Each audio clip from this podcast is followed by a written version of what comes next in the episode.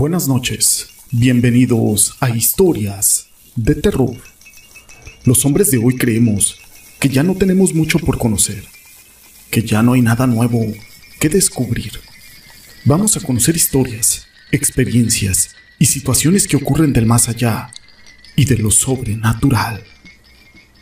El centro histórico de lo que hoy se conoce como CDMX es uno de los lugares más icónicos y emblemáticos de toda la República Mexicana. Durante la época colonial, la memoria de las creencias prehispánicas y la nueva religión aprendida, que fue la católica, fueron un caldo de cultivo de muchas leyendas en lo que hoy es el centro histórico de la CDMX. Mi nombre es José Llamas y te presento Leyendas de la Ciudad.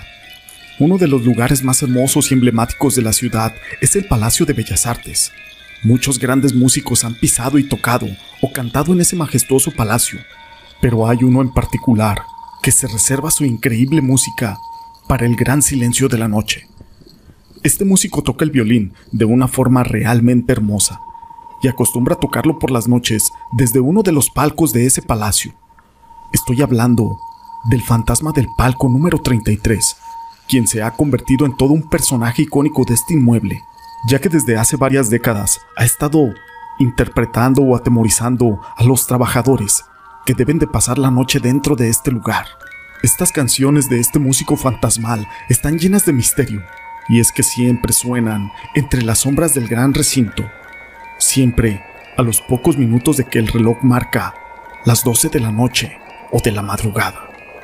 Esta historia es considerada toda una leyenda, pero lo cierto es de que hay muchos trabajadores, bailarines, músicos y directores de orquestas que han confirmado que en efecto hay un violinista invisible que toca desde el palco número 33. Al igual que en las demás leyendas, en esta hay distintas versiones en las que le dan una identidad al fantasma del palco 33. La más popular es que el violinista era un director que tenía la costumbre de subir a ese palco para dirigir su orquesta. Se dice que cuando alguno de los miembros de su orquesta se equivocaba, él tocaba fuertemente y sin armonía su violín, como una forma de llamarle la atención. La leyenda cuenta que ese director sufrió un infarto luego de su mejor presentación en ese lugar, por lo que algunas personas aseguran que se trata de él. Sin embargo, hay una superstición sobre esta leyenda, ya que supuestamente se dice que si al fantasma le gusta el director en turno, le dedica una bella y entonada melodía la primera noche de ese ensayo, y luego no lo volverán a escuchar. Pero si a aquel violinista no le gusta el trabajo del director en turno, el fantasma comienza a tocar el violín de forma violenta y desafinada. Rafael García, quien comenzó a trabajar en el Palacio de Bellas Artes en 1932 como técnico, dos años antes de que ese inmueble se inaugurara de forma oficial. Continuó trabajando en el Palacio de Bellas Artes hasta hace poco, a sus 90 años de edad. Como alguien que trabajó casi toda su vida ahí, comenta que la música que sale de ese palco son vibraciones que se quedan atrapadas en las paredes por aquellos ensayos que tienen lugar en ese escenario principal. Pero los músicos y los directores que han escuchado al violinista confirman que es una armonía muy nítida y que si la teoría de este técnico fuera cierta, se escucharían todos los demás instrumentos y no solamente el violín. Esta historia la quise compartir con ustedes, pero la Ciudad de México está llena de leyendas y todas tienen una magia muy singular. En su territorio han tenido lugar enormes series de hechos, acontecimientos y situaciones inimaginables. Esta ciudad ha sido habitada por personajes excepcionales, y en ella existen lugares muy increíbles, como uno no puede imaginar.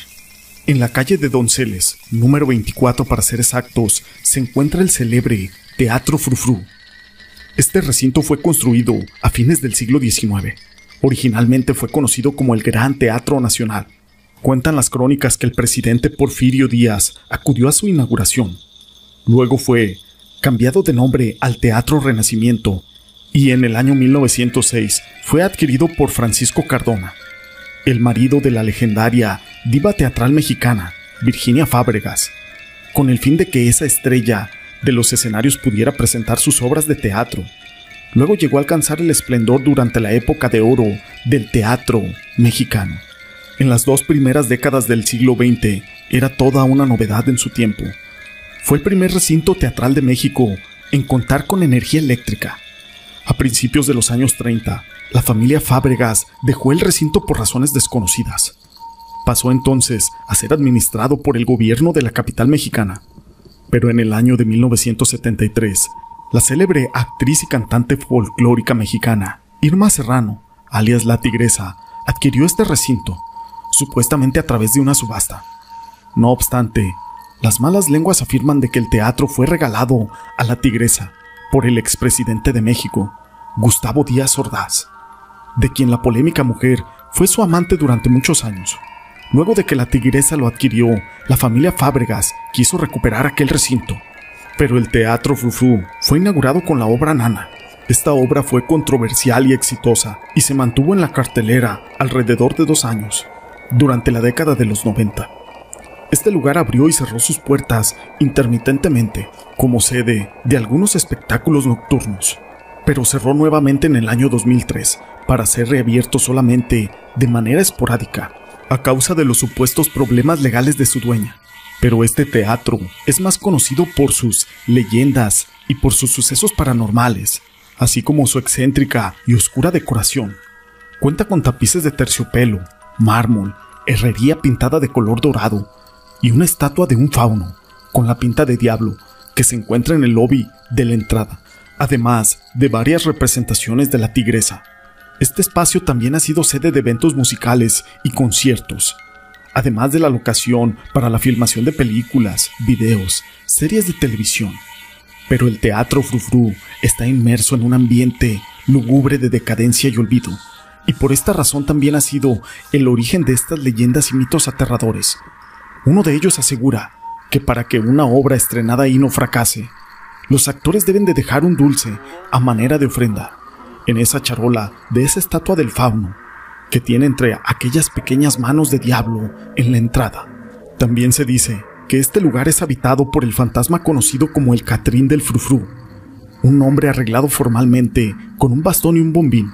Este enigmático teatro de la capital tiene una gran personalidad y es una rareza que ha sobrevivido al tiempo, ya que se dice que esta es una reliquia embrujada y que cuando se hizo la construcción se hizo un ritual satánico para que este lugar perdurara a través de los tiempos. La Casa de los Azulejos en CDMX es una leyenda también. En la calle de Madero, casi en la esquina con eje central, Lázaro Cárdenas, se ubica uno de los edificios más bellos del centro histórico de la Ciudad de México, la cual es llamada la Casa de los Azulejos, y es así por su fachada adornada con ese material. Hoy en día es la matriz de la cadena de cafeterías Sambors. Sin embargo, entre sus muros se esconden siglos de historias y leyendas. Los primeros registros de la Casa de los Azulejos se remontan al siglo XVI, pero la apariencia de ese inmueble era muy distinta a lo que hoy vemos. El terreno fue subastado y luego fue heredado para convertirse en propiedad del conde del Valle de Orizaba, Luis de Vivero y Graciana Suárez de Paredo, la familia de los condes de Valle de Orizaba ya estaban instalados sobre lo que anteriormente era la calle Plateros. Se dice que uno de los miembros de esta dinastía, quien se distinguía por su falta de juicio, por ser un calavera redomado, recibió la sentencia de su padre, el cual fue enfurecido y le dijo, Hijo, tú nunca harás casa de azulejos. Aquel orgullo del joven aristócrata se vio golpeado al oír la cantaleta de su padre. Por eso se puso manos a la obra y empeñó todo su esfuerzo, a tal manera que tapizó toda la fachada de azulejos de origen poblano, de tal suerte que 300 años después aún se pueden apreciar los frutos de un árbol que compuso su camino. A pesar de que no hay una fuente que confirme esta versión, la popularidad de este hecho ha sobrevivido durante siglos mediante la tradición oral, otra de las leyendas que rondan la casa de los azulejos es una pelea por carretas y orgullo. Cuenta la historia que dos hidalgos entraron con su coche por los extremos de aquel callejón de la condesa.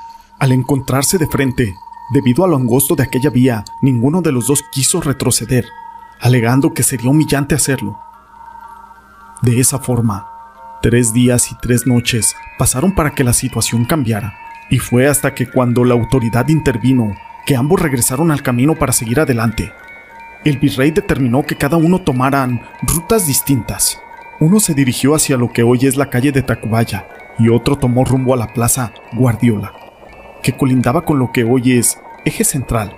Los pasillos de esta casa también fueron escenarios de sucesos que definieron la historia nacional, pues sus muros son testigos y ahí ha quedado retratado en lienzos como la entrada del ejército trigarante comandado por Iturbide.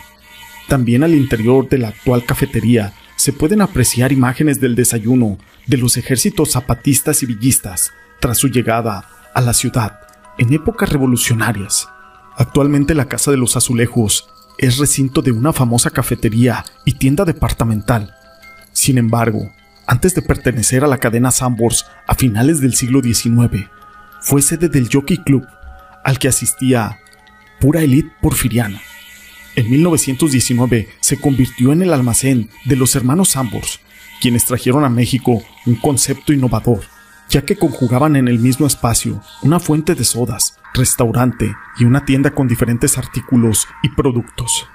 Pero aún en día, en esa cafetería, se dice que hay un vigilante, un vigilante fantasma, el cual se aparece por todos los lugares de este lugar.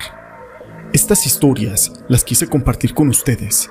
Si te han gustado, déjame tu pulgar arriba. No olvides en dejar tus comentarios.